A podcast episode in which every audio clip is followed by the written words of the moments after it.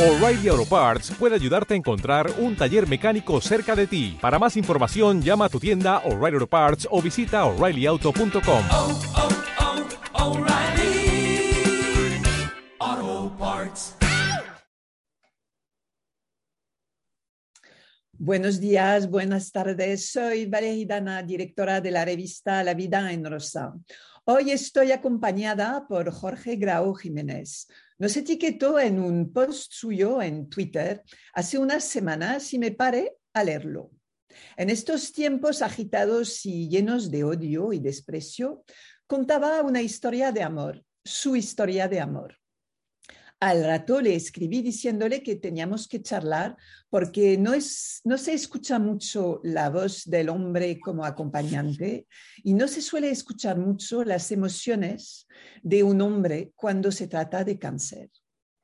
Buenas tardes, Jorge. Gracias por haber aceptado mi invitación. Buenas tardes, Valerie. Eh, las, gracias te las tengo que dar yo por, por brindarme esta oportunidad de dar, dar, dar, voz y visibilidad a esta historia tan, tan de, de heroína y, y, de lucha, pero efectivamente de una historia de amor muy bonita. ¿Cuándo y en qué circunstancias conociste a, a Ana? Pues Ana la conocí en, eh, en el trabajo. Eh, fue en, en, en 2008. Eh, yo, llevaba un año trabajando en, esta compañía, en esta empresa, y al año siguiente entró ella y compartimos eh, departamento, entró en el mismo departamento que yo y empezamos a, pues, a compartir eh, tareas en, el, mismo departamento, colaborábamos juntos y pues empezó una, una amistad de pues poco a poco, poco a poco, eh, y, y de, ahí, de ahí surgió, surgió todo un poquito más adelante. ¿Sabías que, que, había padecido un cáncer? No. Eh, de hecho, cuando, cuando Ana se incorpora mm, en la compañía, nuestro grupo de, pues, de, compañeros que tenemos más, más trato, más amistad entre nosotros, tenemos un, un pequeño grupo, comentábamos entre nosotros que, que Ana, eh, que es una, era una, una niña que, que, que, emanaba bondad eh, en, en, la mirada, le salía, me gusta decir la frase de le salía el alma a la cara, pero tenía una, eh, un semblante de tristeza. Y nosotros comentábamos, a Ana, Ana le ha pasado algo, le, ha pasado algo seguro y no sabíamos exactamente qué, podía ser. Y más adelante, eh, cuando ya, pues, ya nos conocimos y ya pues, empezamos a, a conocernos más y a, salir juntos tiempo después, eh, ya me contó un poco la historia. Tenía una historia complicada de, de temas de salud detrás, tenía a su madre muy enferma, eh, su madre era, era una, una, eminencia, era doctora en psicología y tenía dos enfermedades raras. Y tenía hipertensión pulmonar y corea Huntington, bueno, dos enfermedades que son bastante terribles. Eh, también tenía pues con, con, su padre que estaba cuidando de su madre, tenía el peso de que, claro, lo, lo, supimos con posterioridad, sobre todo yo que, me lo, que luego me lo contó, que tuvo cáncer de mama en 2002 y estaba en proceso de recuperación porque tuvo un cáncer muy agresivo y estuvo en tratamiento eh, psicológico, le dejó muchas, muchas secuelas. Y esa era, por eso tenía esa mirada de, de tristeza que, que, emanaba. Pero yo no lo supe hasta que ya, como eh, es cierto, yo lo supe cuando ya estaba perdidamente enamorada de ella. Eh, y, y, bueno, pues luego siempre lo, hemos comentado muchísimas veces, Ana y yo, en todos estos años que, que una vez que me dices que, que, estoy enamorado de ti, ¿qué hago ahora? ¿Qué hago? Es un chascarrillo fue entre los dos, pero fue muy, muy muy bonita. En tu blog, hoy comparto contigo, uh -huh. dices que la conociste tras padecer un cáncer de mama, como lo acabas de comentar, uh -huh. y en esta época apuntas que arrastraba los efectos uh, secundarios de tan terrible enfermedad. Uh, ¿De qué efectos secundarios hablas tú, aparte de, de, este, uh, de esta quizás tristeza que notabas tú? Sí, so, sobre todo en eh, el aspecto psicológico. Era eh, una, una, mujer que, eh, que, siempre ha aparentado una, una, apariencia física muy frágil, era como de cristal, pero luego demostró ser, de, tener un, coraje y un, valor que no, he conocido en, ninguna otra persona en toda mi vida. Pero efectivamente era un, era un tema em, puramente emocional. Estaba, estaba triste, estaba decaída, eh, a nivel personal tampoco le estaban yendo bien las cosas, eh, problemas eso, pues, sobre todo con la enfermedad de su madre, que falleció al poquito tiempo, por cierto, y no tuve al final la, suerte de, de, conocerla, me quedé a las puertas. Y sobre todo eran, eran ese tipo de secuelas, secuelas emocionales y personales. ¿No te diste miedo a empezar una relación con una mujer eh, enferma y quizás eh, eh, más débil a, nivel psicológico? En absoluto. De hecho, a ver, todos, todos, bueno, todo el mundo dice que todos cargamos nuestras mochilas. A mí no me gusta decir la palabra mochila porque mochila suena, suena a carga. No llevamos cargas, llevamos experiencias y somos lo que somos por lo que hemos vivido y somos nuestra historia.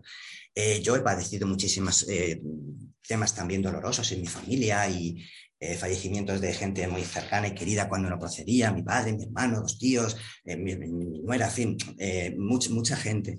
Y, he sufrido y he tenido temas personales dolorosos. pero, ¿quién está exento de que le pase algo en la vida? Es decir, yo me planteé, yo soy, soy muy emocional, pero tengo una parte eh, por deformación profesional un poquito analítica. Lo que pasa es que siempre me puede, el corazón y el estómago antes que la cabeza, siempre. Pero sí es verdad que en un momento dado con eso, acabo de enamorar de una persona que, bueno, pues sabes que ha tenido cáncer, sabes que tiene probabilidades de, tener otro tipo de problemas a nivel físico. Y claro, pensé yo, pensé en mi hermano. A mi hermano no le tocaba y tenía 46 años, a mi padre no le tocaba y tenía 59. ¿Y quién, es, quién, quién está libre de que le pase cualquier cosa a mí en cualquier momento? Entonces, lo que sí tenía muy claro es que no sabía el tiempo que iba a durar, evidentemente no, no, no, era, no éramos a vivir en ninguno de los dos. Si sabes que cuentas una probabilidad mayor de que pase algo en el futuro, algún hecho incierto, desafortunado, pero yo sabía que durante esos años, los que fueran, me iba a aportar infinita, nos íbamos a aportar mutuamente infinitamente más que tantas vidas que son vacías, llamémosle normales, si le quieres llamar así, y que duren un montón de años. Eso lo tenía clarísimo. Y eso no solo, no solo eh, sucede así, sino que superó las expectativas con creces. Las personas a tu alrededor, a quien contaste, supongo, tu, tu, enamoramiento, eh, ¿qué te dijeron? ¿Te desaconsejaron meterte en una historia que, que tenía pinta de ser un poco complicada? En absoluto, en absoluto. También aquí jugó a favor eh, las dos familias que, nos, que se juntaron, mi, familia y la familia de Ana, a cual más, más adorable. Y es verdad que, bueno, pues mm, eh, lo único que quieren, como yo me centro, por ejemplo, sobre todo en, mi madre, que, pues bueno, pues ¿qué es, ¿qué es lo que quiere una madre para su hijo? Que sea feliz. Yo acabo de atravesar un tema personal muy delicado y entonces mi madre lo que me dijo fue, hijo, yo quiero que seas feliz. Y, no, y Ana no solo me hizo feliz a mí, sino que la hizo feliz a ella eh, y a toda mi familia y a todo nuestro entorno. Ahora Ana era un ser de luz y eso es lo que, lo que importó. Escribes que es el destino que, que, os unió porque teníais que curar cada uno vuestras heridas. ¿En qué te ha ayudado conocer a la que se convirtió en tu mujer? Pues eh, a, reafirmar eh, lo que siempre he tenido como filosofía de vida. A, realmente, hay, unas, hay en, el mundo en el que vivimos, que lo has dicho muy bien, lo has escrito muy bien en tu introducción, estamos en un mundo en el que no estamos acostumbrados a, transmitir a lo mejor las cuestiones de valor, del amor, eh, con, total libertad, sin tapujos. Y ahí eh, tenemos, hay palabras que están muy manidas y muy manoseadas, como son la empatía, la resiliencia, el hay que vivir cada día como si fuera el último, y a mucha gente se le llena la boca diciendo esas, esas frases eh, que ya están tan manoseadas que dejan de tener sentido. Es que lo que ella me aportó es hacerlo, a ponerlo en práctica de verdad, a poner en práctica la resiliencia de verdad, porque ella sabía lo que era cada día respirar aire y dar gracias eh, por estar viva, eh, aprender a valorar las cosas realmente importantes, que son las pequeñitas. Cuando tú mencionas, Camilo, hay que valorar las cosas importantes del día a día. Ya, pero hay que ponerlo en práctica. Nosotros lo pusimos en práctica. Y la famosa resiliencia, vamos, eh, matrícula de honor en resiliencia para mi ángel. tenía un coraje, un valor. nadie pensaba eh, cuando íbamos por ahí, salíamos, íbamos de, de cena, de vacaciones, el grado de enfermedad que tenía, porque aparte que físicamente pues tenía un, físico privilegiado, eh, la sonrisa que tenía y como le salía el alma a la cara es que era una mujer feliz, plenamente feliz. Entonces, eso es lo que me aportó. Y de hecho, eso es lo que me sigue aportando a día de hoy. Hoy me siento en mi mejor, en mi mejor momento vital gracias a ella. Sí, te entiendo perfectamente. Me pasa lo mismo desde que trabajo en esta revista. Em, el hecho de conocer a personas que pasan por situaciones muy complicadas te hace valorar la vida de otra forma. Ya las, las cosas cambian de, sabor, es decir, que no tiene nada que ver, no tiene nada que ver. E, tienes toda la razón. En noviembre de 2018, si no me equivoco, el cáncer reaparece en la vida de, tu mujer. En esta ocasión es un cáncer de ovario que invade el cuerpo de Ana. Y escribes, mi ángel es más fuerte y se levanta una vez más. Agita sus, debilitadas alas y las fortalece. Agita sus blancas alas y se eleva de nuevo. Agita sus divinas alas, majestuosa, orgullosa, con más tesón, con más rabia, con más ganas de continuar, construyendo la maravillosa vida que tenemos. El cáncer no la va a frenar, no nos va a frenar. ¿Cómo reaccionaste? Eh, ¿Qué te pasó por la cabeza? ¿Recuerdas lo que te pasó por la cabeza? Lo recuerdo perfectamente porque vinimos de un viaje maravilloso. Eh, fue el último gran viaje que hicimos. Nos encantaba viajar y disfrutar plenamente de, los sitios donde estábamos.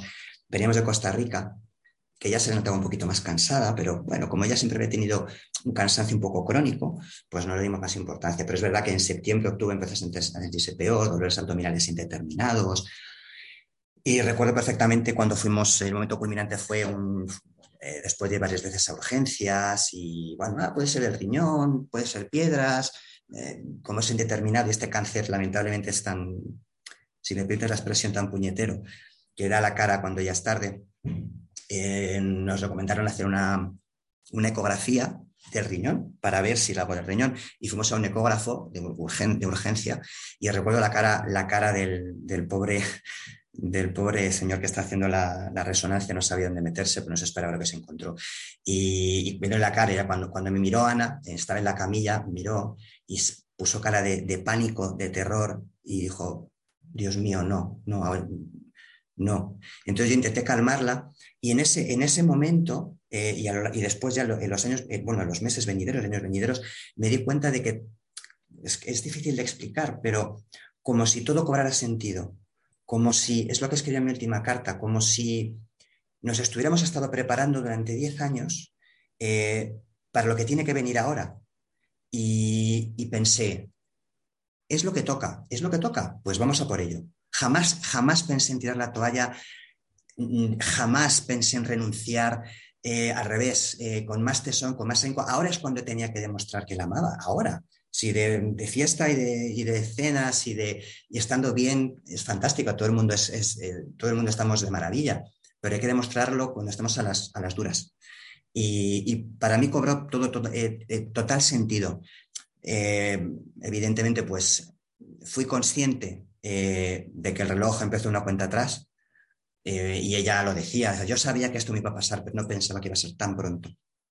Bueno, pues toca y a mí me gusta decir que la vida es como una partida de cartas, aunque suene un poco frívolo, pero, pero las cartas que te tocan no las, no las eliges tú. Lo que sí eliges es la forma de jugar esa base de cartas que te, ha tocado. Y nosotros elegimos eh, jugarlas de la mejor manera posible, basando, basando todo en el amor. Y, y, la verdad es que han sido, a pesar de ser cuatro años dolorosos, casi fueron cuatro años de enfermedad, han sido cuatro años maravillosamente intensos, maravillosos, hasta la enfermedad. Y dicho día, en la enfermedad. ¿No dejaste el miedo empoder, empoderarse de, ti en ningún momento? Nunca, jamás.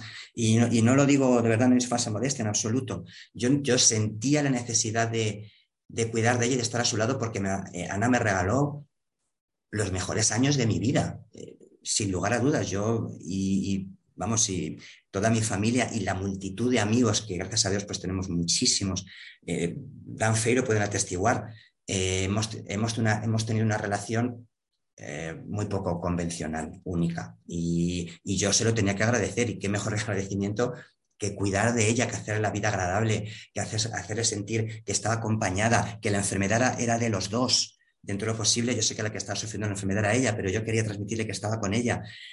He estado con ella en todo momento. No he faltado una sesión de quimioterapia, a una consulta, a una analítica, a una operación, por supuesto. Siempre he estado a su lado, siempre. Y quería, y quería que ella se sintiera segura.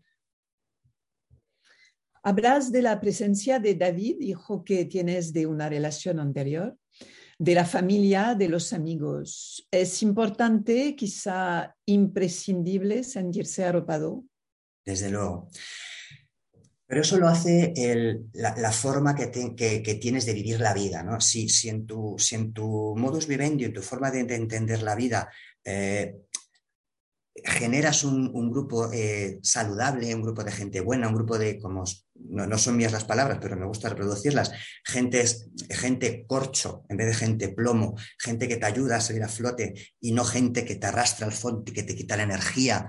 Eh, eso lo fuimos construyendo Ana y yo poco a poco. Hicimos Ana y yo más amigos en los años de relación que tuvimos que en mis 40 años anteriores. Y mira que yo soy sociable pero nos supimos rodear de tanta gente buena y tanta gente que nos quería y que quería Ana, que eso nos, hizo, vamos, y de hecho tuvimos un apoyo incondicional en la familia, en, las dos familias, en mi hijo, por supuesto, que fue partícipe de la enfermedad también y que aportaba una luz extraordinaria también mutuamente entre Ana y él y, conmigo.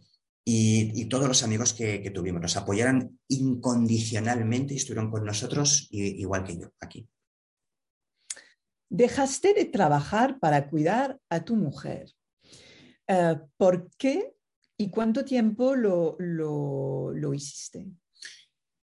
Bueno, pues lo dejé en marzo de 2019 eh, porque fue, pues Ana estaba recién operada, le operaron la operación que fue tremenda, una operación, bueno, pues ha habido muerte prácticamente. Eh, la operaron en enero y estaba convaleciente, estaba empezando con, quimioterapias, tenemos que ver qué tipo de tratamientos la podían dar, estaba muy frágil. Eh, y yo, de hecho, es que estuve con ellos en cuanto, en cuanto eh, cayó enferma, pues en octubre, noviembre, empecé a, a, estar más en casa porque sentí necesidad, pero lo más importante para mí era ella.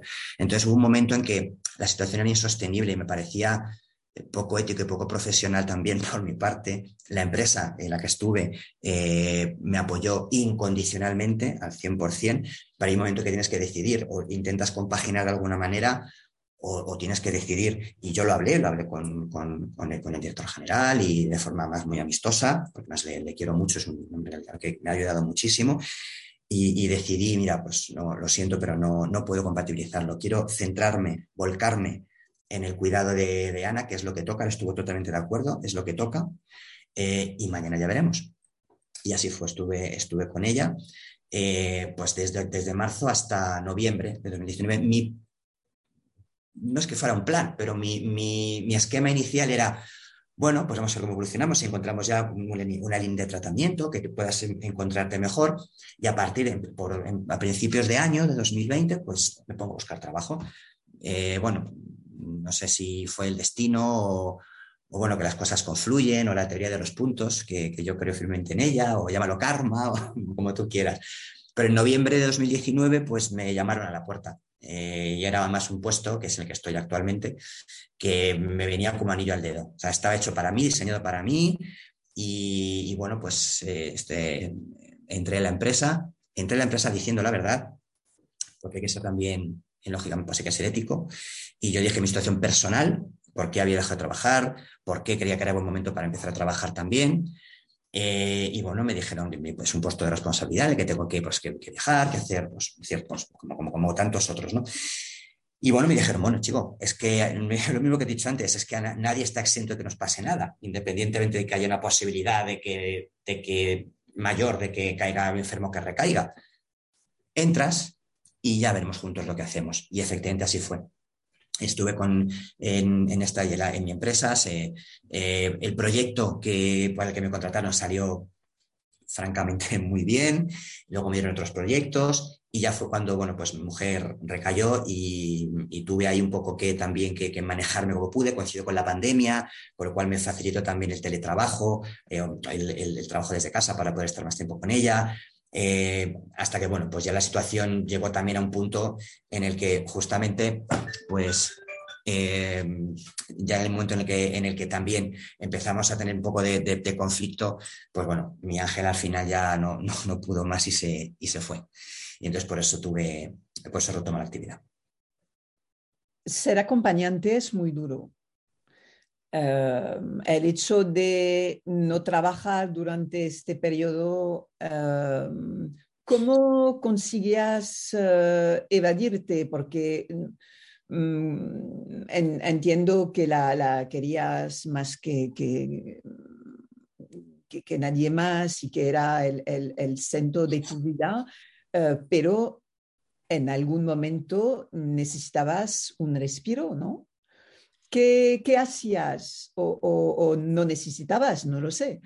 Em, Va a ver, eh, es verdad que, mm, como te he comentado antes, nuestra relación era muy particular. De hecho, como te he dicho, empezamos a trabajar juntos. Es decir, eh, estábamos juntos las 24 horas del día, desde el momento en que ya pues eh, vivimos juntos y luego nos casamos, eh, seguimos compartiendo trabajo, pues yo luego cambié de trabajo. Pero para nosotros era un, era un privilegio compartir las 24 horas del día y estar juntos. Si es verdad, bueno, pues tenía mis amigos, tenía mis hermanos, mi familia, mi madre, tenía la lectura, escribir, me ayudó mucho escribir el blog, conocí a personas muy interesantes que me han ayudado en, en la vida y a guiarme. Me gustaría, si no te importa, citar a una persona que fue muy y que es muy importante para mí, que es Cipri Quintas. Eh, él ha sido para mí un, uno, y cuando hablo de la teoría de los puntos, para mí ha sido uno de los puntos más gordos de mi vida. Le conocí de forma casual en otro trabajo, nos, nos hicimos amigos, círculo de amigos, le conté mi proyecto y me dijo, ¿por qué no escribes un blog, Jorge? Venga escribe. Y gracias a él ha estado siempre conmigo, estamos muy, muy, muy en contacto.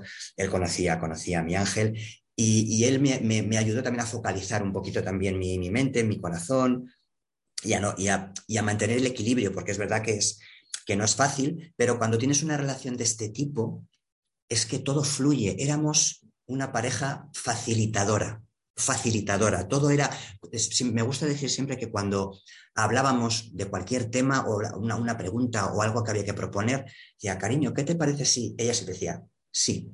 Siempre era un sí por delante. Y después debatimos. ¿Cuántas veces eh, te encuentras con personas que, pues, no, porque ¿qué dices? ¿Pero cómo es posible? Pero claro, no, no, no, hay que ser facilitador. Y al ser tan facilitador, la verdad es que la convivencia con, conjunta, aun estando en los momentos más difíciles de la enfermedad, reconozco que fue muy fácil, Valeria, no te engaño, es que era, era muy fácil estar con ella, muy fácil. Y eso nos, retroalimentaba mutuamente. Yo creo que mi pregunta era qué te ha aportado eh, eh, esta vivencia, esta relación, lo has dejado muy, muy claro. ¿Algo ha cambiado en ti a raíz de, eh, de esta de esta parte de tu vida que viviste, que compartiste con, uh, con Ana, de la enfermedad.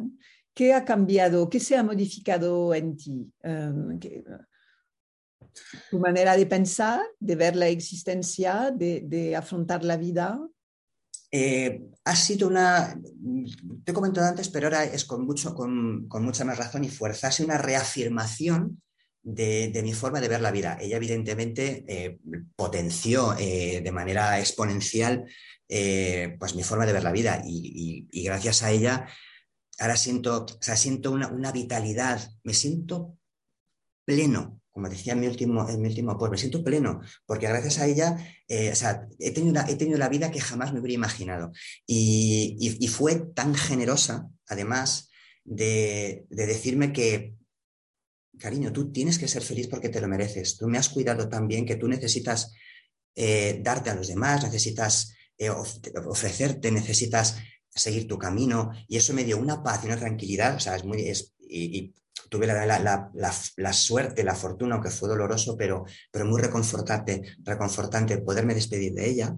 Y eso me generó una paz. Entonces, ahora siento Valerie, de verdad, una, una paz y, una, y unas ganas de vivir y de, y de encauzar mi vida de verdad a, pues, a ayudar, a, a, que la gente vea que, que, lo que realmente es importante, a, transmitir, a tener paz.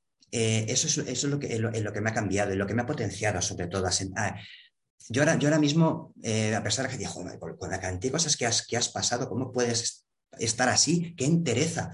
Mm, yo no lo veo como nada extraordinario. Creo que es que es la forma de afrontar las cosas de una manera sana, saludable, equilibrada para poder, para poder continuar, porque evidentemente si, cuando he tenido muchas desgracias, si, si te focalizas en la parte más, más negativa, pues las cosas desde luego solo pueden ir a, solo pueden ir a peor. Yeah, yo creo que el hecho de poder despedirse del ser querido ayuda, ayuda también. Escribes en 2019 que todo va bien, que no queda rastro del enemigo, pero está a la espera de una nueva oportunidad de atacar. Y luego silencio total hasta uh, 2022, hasta mayo de 2022. ¿Qué pasó estos últimos años que uh, coincidieron con, uh, con, la crisis sanitaria? Bueno, pues que eh, se quedó todo un poco en stand-by porque después de que ya tuvo el, tratamiento del inhibidor de, crecimiento de las células tumorales, que al final no le, mm, estos tratamientos pues, son muy agresivos con la médula y con los neutrófilos, las defensas, eh, anemia, pues eh, no, su, cuerpo no pudo con él. Entonces, estuvo un periodo de stand-by con quimioterapias. Tuvo, bueno, es que la historia de Ana ha sido, o sea, eh, lo quiero poner como ejemplo realmente de, superación, porque me había notado todo el, historial muy breve de, de, de, todo lo que ha pasado y es que ha sido terrible, o sea, la cantidad de operaciones, eh, tipos de quimioterapia, tuvo eh, una alergia casi con shock anafiláctico de, de, uno de los taxanos, que casi se me queda la pobrecita ahí, fallaba una línea, iban a otra. Eh, cuando veían que había un ensayo clínico, detectaron que tenía metástasis en el cerebro. Seguimos. Eh, eh, otros tipos de quimioterapia eh, muy, muy innovadoras, que se llamaba PIPAC, que era una, una, quimioterapia por la paroscopia, alta presión y alta temperatura, que era una al mes, para intentar en el peritoneo reducirlo, y seguía. Y después de los tres días hospitalizada con las grapas puestas, quiero irme a la playa, vamos a la playa unos días. Era una luchadora, una, una un, incansable. Y en ese, en ese periodo, pues tuvimos todas esas circunstancias hasta que las puertas se fueron cerrando. A pesar de ello, ya seguía sonriendo, ya quería seguir luchando. Aquí en el, en el sofá de casa que le tengo, le tengo enfrente, hubo momentos, evidentemente, que se venía abajo, cariño, quiero seguir luchando, pero no me dejan. Claro que te dejan, tú puedes, tú puedes, tú puedes. Y al final seguía otro día, otro día. Yo siempre le decía, mm, como firme creyente de estrategia de los puntos que te digo, no mires atrás, porque ella era muy de, ¿y si hubiera hecho? ¿Y si? Olvídate de los ISIS, los ISIS no sirven para nada. Tomamos una decisión, tomaste una decisión, tomamos otra conjuntamente y todos los caminos al final nos suelen llevar al mismo sitio. Mira el pasito que has dado hoy, el pasito que das mañana, otro pasito, otro pasito. Y cuando pase un poquito, párate y date la vuelta. Y fíjate en todo el camino que hemos recorrido. Y entonces vas a decir, ¿todo eso lo hemos caminado? Pues sí, todo eso. ¿Por qué? Por tu tesón. Porque cada día has dado, has dado lo mejor de ti. Y así al final conseguimos seguir adelante. Y por eso me gusta decir y me gusta creer que vencimos a la enfermedad. De verdad, me gusta, me gusta, me gusta creerlo. Porque además tuvo cuatro años, prácticamente cuatro años, con un, una calidad de vida que hasta las, las, propias oncólogas, cuando, cuando se despidieron de ella también, eh, dijeron, no, no dejas de sorprendernos, Ana, no dejes de sorprendernos. Hasta el último día has dado lo mejor de ti. De hecho, tengo fotos en Nochevieja que estaba espléndida, radiante. Ella, ella emanaba esa, esa luz. Estuvo una calidad de vida que es verdad que por su forma de entender la vida, por su forma de entender la vida, fue capaz de llevarla a cabo. En otras circunstancias, pues hubiera estado a lo mejor pues convaleciente, hospitalizada, eh, llorando. No, ella no era así. Ella no era así. ¿Y tú nunca perdiste la esperanza Uh, nunca te escondiste uh, en un rincón pensando que, que, que, no, que ya se acabó, no, no, no, viéndola sufrir, viéndola aguantar todo lo que aguantó, ¿nunca perdiste la esperanza? Nunca. Yo sabía, eh, yo era muy consciente, ella quizá, bueno, ella, ella también, lo que pasa es que también, bueno, también lo conocerás por, por, por los procesos de, de la enfermedad, que a veces ponemos nos ponemos un velo y no queremos ver a lo mejor la realidad de lo que va a pasar. Los dos éramos plenamente conscientes de que el, reloj seguía corriendo y seguía corriendo. Había una pequeña esperanza de un, venga, un ensayo clínico, a lo mejor conseguimos, pero el cáncer de ovario en, en alto estadio como estaba, a día de hoy es incurable, a día de hoy es incurable, no lo hay. Hay tratamientos de mantenimiento, de hecho ella ya era superviviente de larga duración, ya lo era.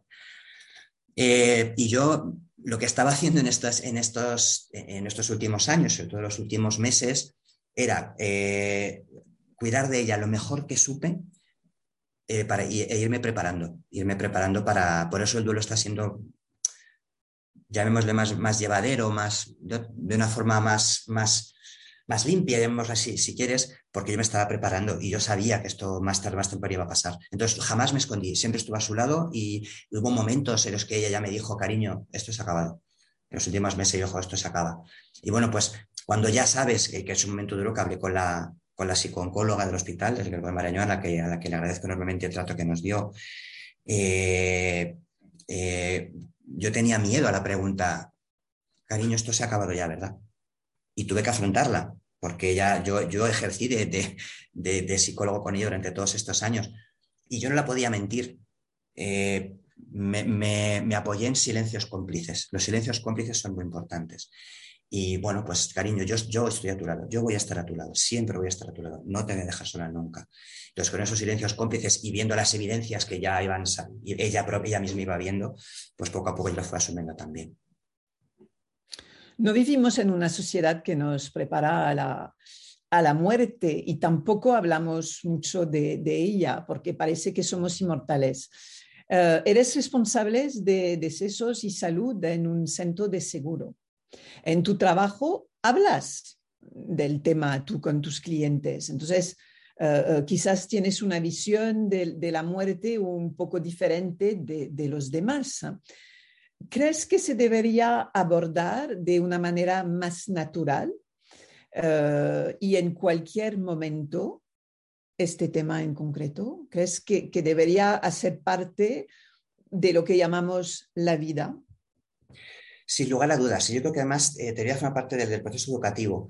Eh, por nuestra idiosincrasia de un país latino que somos, es verdad que la muerte la tratamos con cierto tabú, a, diferencia de los países latinos, curiosamente, que, tiene alguna historia en México, por ejemplo, que tiene una evidencia del culto a la muerte como una, como una celebración. Eh, aquí, ya aprovechando, pues hablo de mi libro, como si estoy trabajando con los seguros de decesos, eh, la mitad de los españoles tienen un seguro de decesos en España, es un seguro que solo se da en España, y la otra mitad no. Entonces, hay mm, la mitad de, de, las personas o de los habitantes de España que o bien creen que, además que, es, algo necesario para el proceso de, la muerte, o bien por, tradición, porque son, están asegurados con esos abuelos. Y, eh, hay, la mitad, hay muchas personas que le hablas del seguro, el seguro de los muertos, que se llama vulgarmente en la calle. Dicen, ¿pero de qué me estás hablando? Es un tema tabú. Eh, y curiosamente, eh, los que trabajamos en seguros, que damos seguros de vida, vida riesgo, vida ahorro, fallecimiento, decesos, cada vez es verdad que la gente habla con más naturalidad, cada vez la gente es más consciente. ¿Por qué la gente tiene un seguro de accidentes? Pues porque quiero, en el caso de que me pase algo, que mi familia quede cubierta eh, económicamente aliviada, llamémoslo así. Y en, el seguro de, decesos lo que quiero es que, la gente se diga, el seguro de decesos, pues bueno, cuando me muera ya me enterrará alguien. Sí, ya te enterrará alguien, pero es que la gente no sabe lo que cuesta un entierro. Que cuesta una barbaridad. Cuesta una barbaridad. Y que no te pille viajando en el extranjero. Alemania, en México, en Australia, donde quieras. El traslado de un, de un, fallecido eh, internacionalmente es, puede costar pues 10.000, 12.000 euros más el entierro. Se, te puede poner una barbaridad. Entonces, gente dice, vale, que lo paguen mis familiares. Bueno, pues dejas un tema importante, pero no, no me gusta centrarlo en el tema económico, porque el tema económico es importante, pero no es el más importante. Es más importante que tengas una persona que venga ahí a ti, que lo que tienes que estar centrado es en estar con tu familia y que te quite todo tipo de problemas, papeleos administrativos, todos, todos los trámites, te olvidas de todo. Y esa tranquilidad la da seguro de decesos. Mira, acabo de vender mi libro un poquito. crees que nos cuesta tanto porque justamente lo vivimos como un drama? Es que tú, tu filosofía de vida es la, la de Seneca, que, que, cuenta que hay que recordar a las personas um, no desde el, drama, sino desde toda la felicidad que nos han aportado. Y es exactamente así que hablas de, Ana. Uh, ¿Tú crees que sí? Porque en otros países se, se, se está tocando el, el, tema de la muerte desde, desde otra faceta, como algo quizás que podría ser casi festivo, que podría, aquí es todavía, y en muchos países de Europa, como, como si es una sorpresa, una mala sorpresa, pero es una sorpresa que conocemos desde el momento que, que abrimos los ojos en, en, este mundo. Entonces, no es tan sorpresa. ¿Tú crees que no es, que habría que quitar también, uh, uh, no sé cómo, cómo, cómo, eres tú dentro de tu trabajo, pero hasta vendiendo uh, seguros de decesos, quitar este, esta, este, el color negro sí. que, que, que, que está alrededor del tema. Sí, es totalmente cierto, Valeria. Lo que pasa es que, como te, como te decía, es un tema de idiosincrasia de nuestro país. Eh, sí es verdad que, o sea, que, es, que poco a poco eh, hay cierta tendencia, a, pero todavía es muy residual, a incorporar en, en, pues las ceremonias de, de, de sanatorio, funeral, eh, eh, incorporar algún, algún elemento más de recuerdo de vivencia positiva, eh, y otros elementos que, bueno, no, no, al caso, pero, pero que sí es verdad que poquito a poco se están, se están consiguiendo. Pero has dicho una cosa importante y es que, que quizá por, por, todo lo que hemos pasado, curiosamente tengo la sensación de que, de que precisamente por, por, por la pandemia que hemos pasado, en el que, por cierto, las, las, las compañías de, de, seguros de decesos han jugado un papel fundamental. ¿eh? Mm, podrías pensar que la gente está más receptiva al, seguro o, al, tema del fallecimiento y, en parte es así. Tengo una, dualidad, hay un, sentimiento un poco paradójico de que la gente pues, que se, se ha desprendido también un poco y quiere vivir la vida de forma pues, eh, con, más intensidad. Pero sí es verdad, creo que poco a poco el, el, ese sentimiento de que, de que, de que nos, al final nos vamos a tener que ir, lo has dicho muy bien, somos conscientes de que nos vamos a ir, no sabemos cuándo. Lamentablemente hay veces que es muy pronto y otras veces más tarde, pero sabemos que nos vamos a ir. Entonces creo que hay que afrontarlo de esta forma más, lo más positiva posible. Es algo que es inevitable. Pues dentro de lo inevitable hagamos lo más agradable posible. Yo estoy totalmente de acuerdo que habría que, que, que normalizarlo de alguna manera. Yo intento, intento hacerlo dentro de lo posible. Y poner color, creo. Correcto. ¿Qué edad tenía, tenía Ana cuando falleció? 50 años recién cumplidos. Era muy joven. Era muy joven, era muy joven. ¿Cómo ella vivió uh, estos últimos momentos? Uh, ¿Tuvo la, la, sensación de que, de que había cumplido muchos de sus sueños o, o cómo se fue? Eh, hubo, hubo, momentos para todo, Valerie. Eh, ella le pasó algo parecido. Ella llevaba eh, ella era consciente de que, de que, su situación era muy compleja desde hace tiempo, por eso supo vivir la vida realmente como si cada día fuera el último. Eh, todos los días daba gracias, todos los días decía te quiero, todos los días daba un beso, todos los días un abrazo y un lo siento si es necesario. Ella sí sabía lo que era vivirla eh, de verdad. Y en los últimos, en los últimos meses, cuando ya era consciente, ya la, pues, lo último ya en, en enero, que ya tuvo pues una, una obstrucción intestinal y ya éramos conscientes de que no había nada que hacer. Eh, hay, hubo, hubo, momentos que se asustó, bueno, tampoco quiero decir que todo fuera, es verdad que es, lógicamente hubo momentos de que esto, pero, pero tenía una forma, un, una dulzura, un, una entereza y una serenidad que no, no, nunca desesperó. Era, era, bueno, pues creo que no tenemos nada más que hacer. Eh, sí, tengo miedo, me hubiera gustado vivir más cosas, era, pero era plenamente consciente de que, había, de que había vivido una vida única, irrepetible. eh, que en 10 años eh, acumulamos vivencias eh, que ni un millón de personas hubieran tenido en mil vidas.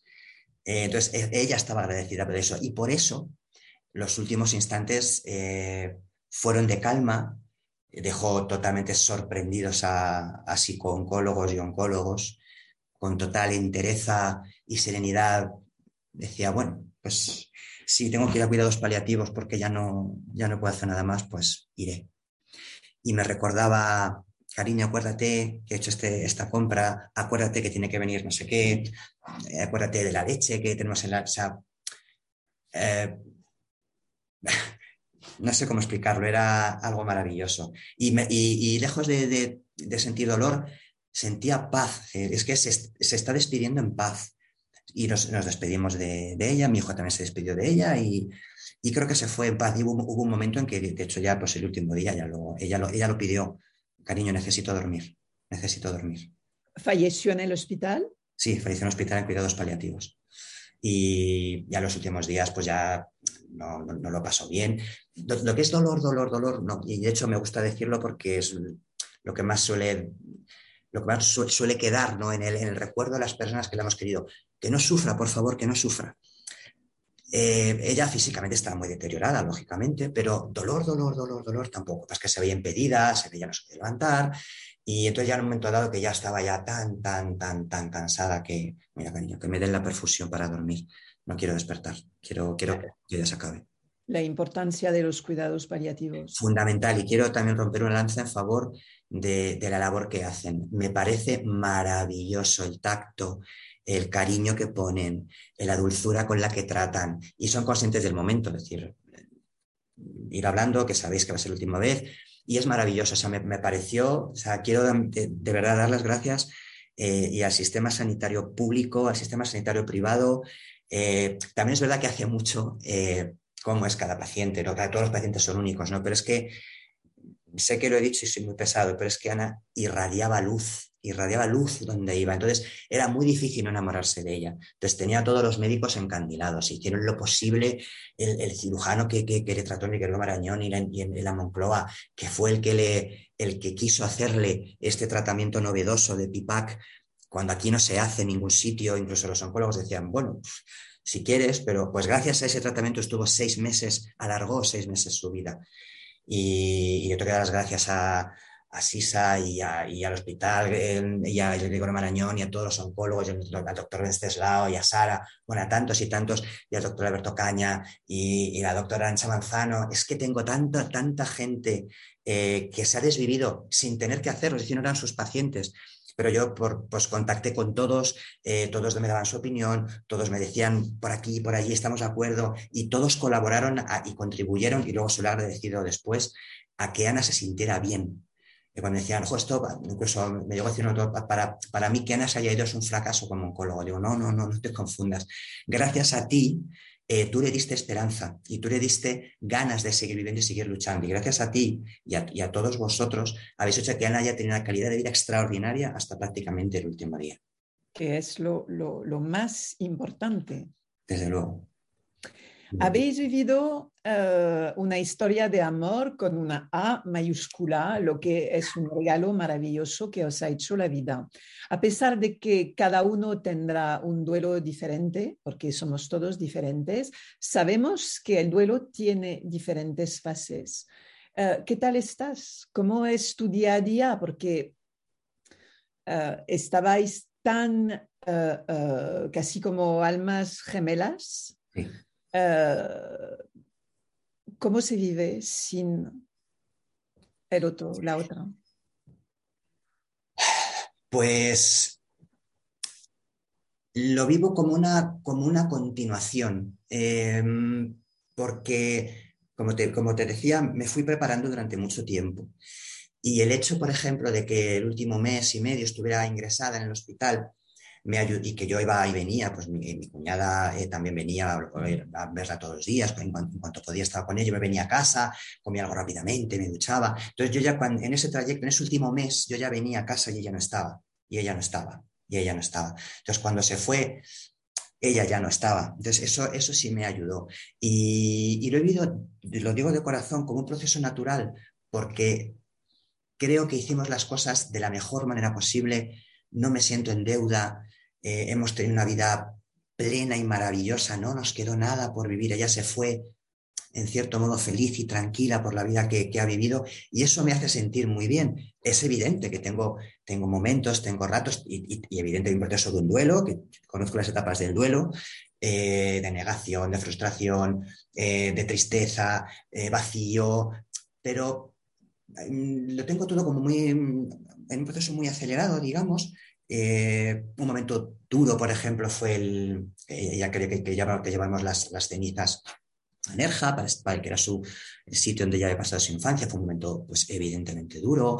pero, por ejemplo, aquí en casa, incluso me comentaron eh, familiares y amigos, ¿vas a seguir en la misma casa? Por supuesto que voy Es que esta casa es la que hemos construido juntos. Y yo no, no, no siento pena, no siento vacío. La casa sí es grande, se siente a veces la soledad, pero es algo que construimos juntos y no, no siento dolor. Eh, tengo todavía sus cosas, todavía las tengo por aquí, pero estar con ellas no me genera esa pena, ese, ese, dolor, ese desgarro. Es algo que tengo que ir haciendo y que iré haciendo pues, poco a poco con el tiempo, pero de verdad, me siento, me siento, es que me siento con ganas de, vivir y con ganas de seguir amando, porque además es que fue su mandato. Ese lo dijo. Tienes que ser, tienes que ser feliz. Quiero que seas feliz. Y es lo que, es lo que intento hacer. Pues me parece que lo haces muy bien. es, no, es que no, no, no es fácil. Eh, eh, y, tú estás eh, enviando un mensaje muy lleno de fuerza, lleno de positivismo. Es decir, que la, la, vida sigue. Por supuesto que sigue. Y, y, no es tan fácil. No, no lo es, pero quiero, el mensaje quiero que vaya un poco más allá, quiero que trascienda, no solo el acompañamiento de la enfermedad, es la filosofía de vida que tenemos que tener. O sea, la vida, cuando le dices que la vida es no voy a poner un adjetivo calificativo negativo, es que no sé es que, es que qué mal. No, la vida es un regalo. Ya. La vida es un regalo, siempre es un regalo, pues aprovechala. Y nos toca vivir lo que nos toca vivir. Y es responsabilidad tuya el afrontarla de la mejor manera posible. Sé facilitador, ayuda a los demás. Que, es mucho mejor decir un sí que un no. Yo tengo muy claro eso. Es que la vivimos mucho desde la queja sin darnos cuenta de lo maravilloso que es a pesar de, de, lo que nos pasa, porque a todos nos pasan cosas que, que, no son muy, que no tienen nada que ver con la felicidad, pero el simple hecho de estar aquí es, es positivo, es un momento de placer y, y no lo vemos y, y lo, lo, entendemos cuando nos pasa un drama en la vida, es es que hay un problema desde el, primer segundo del nacimiento, yo creo que tenemos que cambiar nuestra filosofía y que tenemos que cambiar lo que transmitimos a nuestros hijos, porque nuestra sociedad tiene, creo, además de todos sus problemas, este en concreto es quizás lo más importante.